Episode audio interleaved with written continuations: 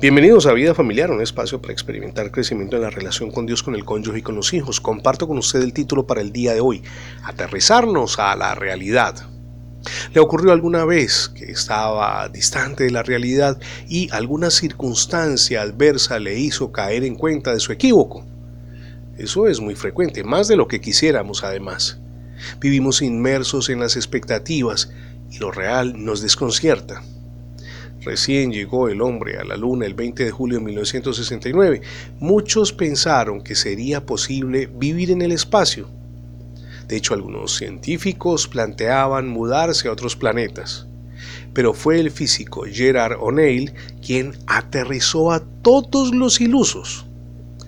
En 1970, en su famosa cátedra en la Universidad de Princeton en los Estados Unidos, demostró que no era viable vivir fuera de la Tierra, lo que, por supuesto, desilusionó a muchos.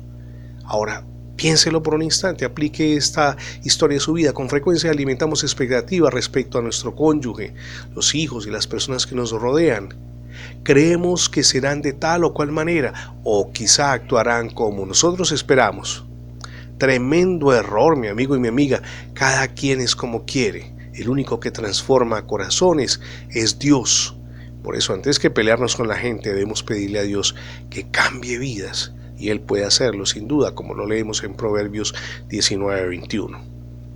No podría terminar sin invitarle para que se acoja la gracia de Dios. Dios perdona nuestros pecados, pero también nos ofrece una nueva vida. Reciba hoy a Cristo en su corazón.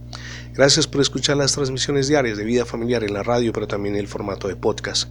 Recuerde que ingresando la etiqueta numeral devocionales vida familiar en Internet tendrá acceso a todos nuestros contenidos digitales alojados en más de 20 plataformas. Somos Misión Edificando Familias Sólidas y mi nombre es Fernando Alexis Jiménez.